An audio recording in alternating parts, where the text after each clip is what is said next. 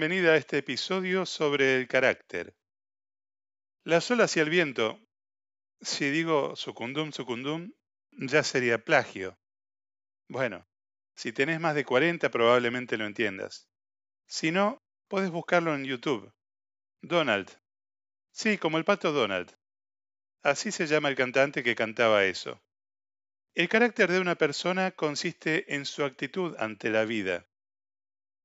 Cada día tenemos por delante más o menos desafíos, momentos de calma, momentos de paz, momentos de duda, momentos de conflicto, momentos de alegría, momentos de tristeza, momentos. Imagínate que compraste un pasaje en barco a España. Llegas al puerto, haces el check-in, migraciones, aduana, abordás, todo bien. Un rato después de haber salido, notas que el barco tomó una dirección en particular.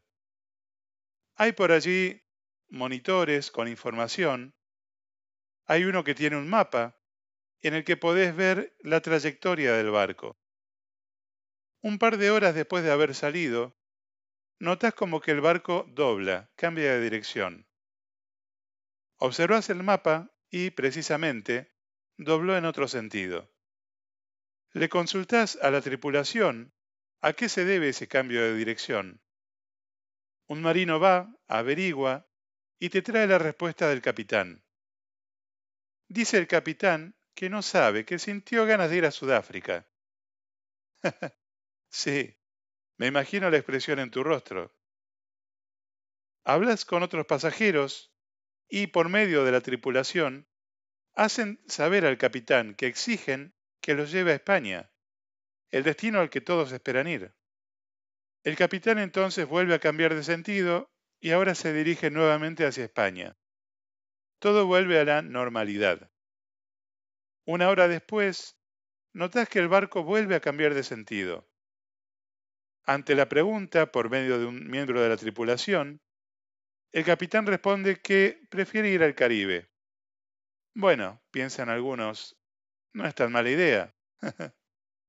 Pero el hecho es que en este momento, por lo que sea, todos en este barco han decidido ir a España. Si no, estarían en otro barco. Ante la nueva queja de los pasajeros, el capitán responde, bueno, vamos a España, y corrige nuevamente la trayectoria. No pasa media hora que el capitán vuelve a cambiar el rumbo. Los pasajeros no lo pueden creer. Ante la nueva pregunta, por medio de un miembro de la tripulación, el capitán responde, no sé, el viento me llevó para allá. ¿Qué sensación te genera todo esto? Por otra parte, un barco, para poder mantener su rumbo, tiene que enfrentar un gran conjunto de variables. Vientos cambiantes, olas grandes, olas pequeñas, olas enormes, corrientes marinas, tormentas muy fuertes, etc. ¿Qué tan confiable te parece una persona que, ante distintas circunstancias, cambia lo que solemos llamar su forma de ser? Cuando va todo bien, divino, divina. Cuando hay algún inconveniente, se la pasa lloriqueando y quejándose. Como dije antes, Siempre en la vida tenemos cosas que enfrentar. Jesús nos enseñó, cuando ustedes digan sí, que sea realmente sí, y cuando digan no, que sea no. En otra traducción, para el mismo pasaje, dice, si quieres decir sí, solamente di sí, y si quieres decir no, solamente di no. Cuando decís sí a algo, te estás comprometiendo con eso. Y el compromiso significa que no importa lo que pase, no importan las circunstancias, que el dólar, que tu jefe, que tu abuela, que el calor, que la lluvia, que lo que sea, lo que dijiste que sí, así se hará. A ver, todos nosotros estamos en proceso, en construcción. Nadie de nosotros conoce el futuro pero sí podemos prever algo con mucha más probabilidad que otras cosas, porque sabemos que nosotros o esa persona que dijo que sí, haremos todo lo que esté a nuestro alcance para que eso pase. Ejemplo, un amigo, Pericracio, dijo que sí, que será el padrino de la boda de su mejor amigo Josefo. El día antes de la boda le robaron el celular. Si Josefo sabe que Pericracio tiene carácter firme, no sabe qué pasará exactamente al día siguiente, pero está tranquilo porque sabe que Pericracio, más allá de su bronca y tristeza por lo que perdió, estará allí como se comprometió. Pero si Pericracio muchas veces cambia, a veces hace lo que promete, a veces no, por ahí, un par de horas antes de la boda de su amigo, comió algo con cierta dureza que le raspó la garganta, y le duele la garganta y no va a la boda. Cuando vas a sentarte, ¿te da igual sentarte en una silla de algarrobo que en un banquito de cartón? No lo creo, a menos que fueras una Barbie.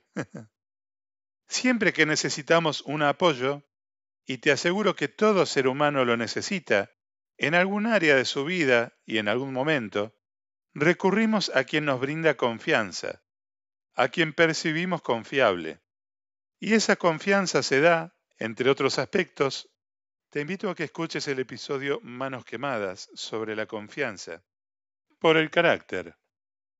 Es cuando decimos que tal persona es de buena madera, cuando las tormentas de la vida arrecian, el capitán del barco está entrenado para lidiar con ellas de alguna manera y llegar a destino.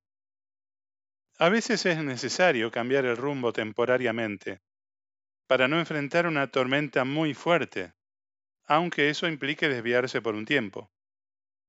A veces es necesario enfrentar y atravesar la tormenta. Pero también hay veces que es mejor no enfrentar una tormenta y la mejor decisión del capitán será regresar el barco al puerto de donde salió, o llevarlo al puerto más cercano, esperar que todo se calme y salir de nuevo.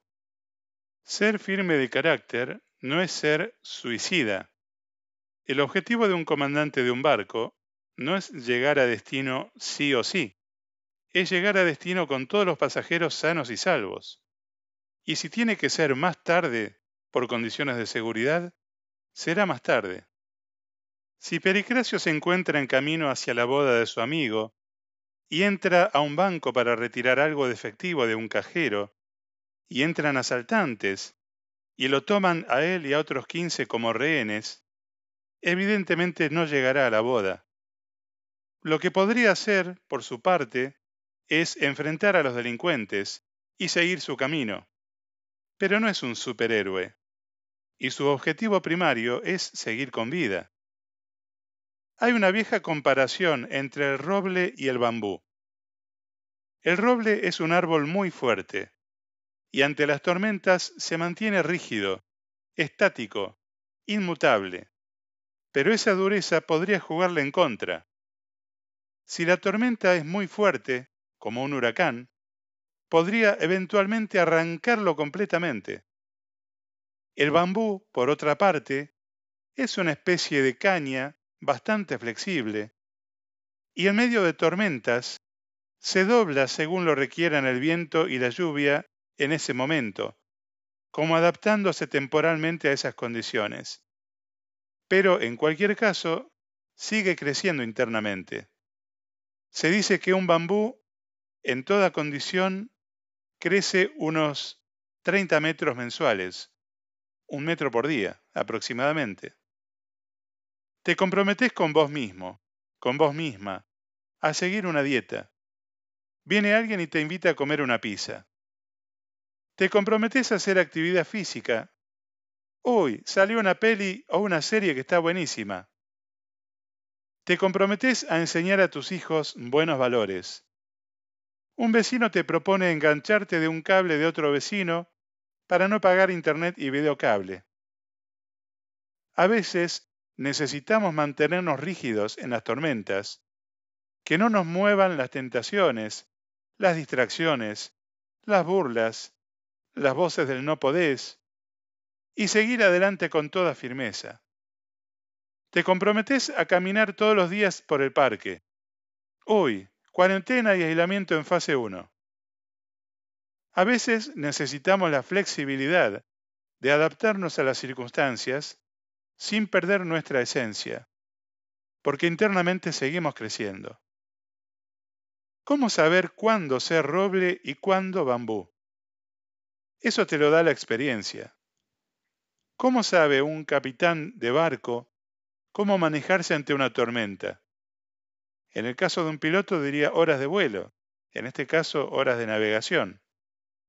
Hace unos 2300 años fue surgiendo una corriente filosófica llamada estoicismo. Para los estoicos, el universo estaba gobernado por la razón o logos, un principio divino que dominaba todo. Por lo tanto, estar en armonía con el universo significaba vivir en armonía con Dios. Creo que el carácter se forja cuando reconocemos que, tal como el capitán del barco, no tenemos la capacidad de controlar nada. Lo que sucede, sucede.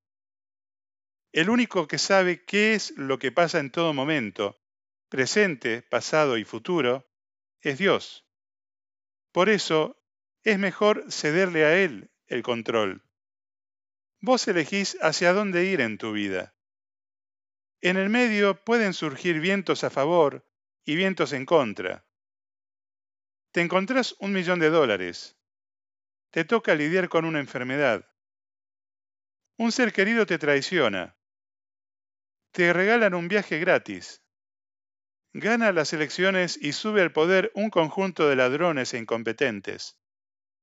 Y tantas cosas más. Vos ponés tus metas. Y podés, claro, tratar de llegar por tu cuenta. Y es posible que logres muchas cosas.